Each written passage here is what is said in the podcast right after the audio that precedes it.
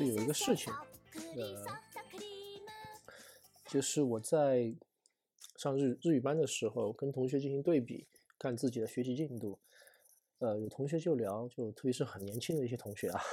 就那种特别年轻的大学生，然后他们说他们在背单词的时候，啊，一个单词可能抄五遍就已经背住了，完全记住，包括它拼音、拼法、拼写啊，它的读音、它的意思。然后它它的词性，然后它的几类动词啊，或者怎么变形啊等等之类的，完全记住。呃，我在背单词的时候，就是一个单词可能抄二十遍，然后接着抄下一个单词，然后抄一会儿过后，回头看之前抄过的二十遍的单词，发现哇，这个单词好像第一次见一样，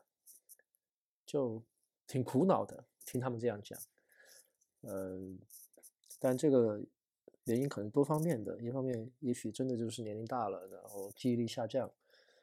嗯，另外一方面也许就真的要面对一个事情，就是我自己其实没有什么学习的天赋，啊，当然还有一个原因，有可能是我在背单词的时候方法不对，啊，没有认真的去背，没有用心，学习的态度可能会还需要进行一个转变，但是，呃。呃，我在想，就是说这样抄单词，这样好像无意义的去去背、去学习，呃，看起来没有任何功效的一种学习，它是不是真的就是没有意义呢？呃，我想，也许不是这样的。这个里面有一种，有一种，有一种，呃，我想到的就是有一个朋友，他是设计师，他经常设计的时候，他就是一张一张设计稿出来，其实他，呃，里面有很多图层。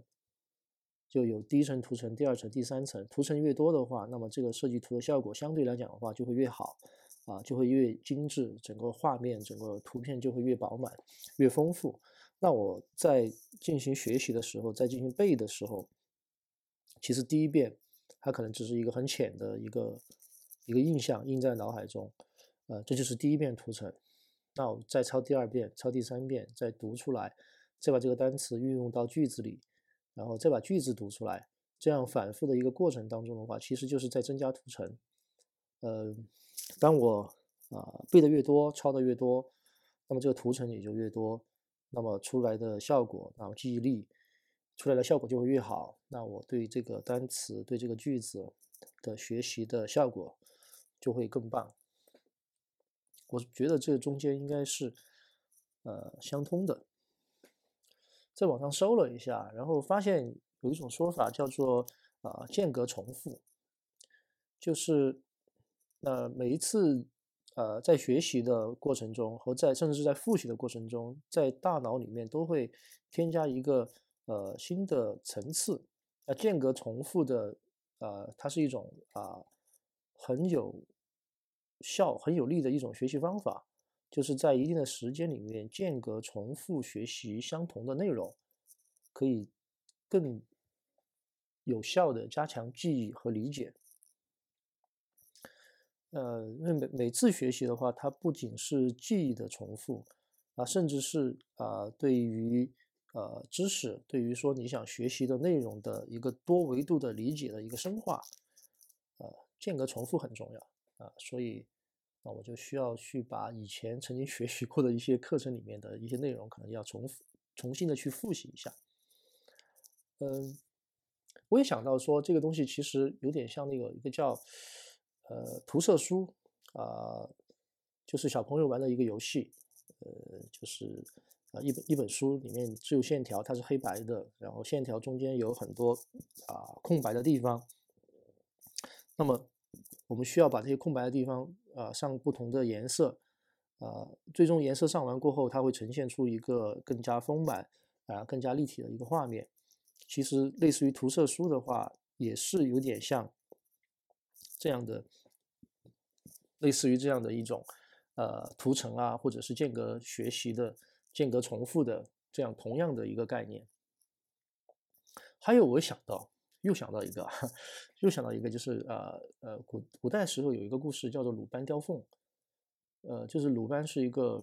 啊一个木匠，木匠大师，他在他就对外宣称说他要雕一只凤凰，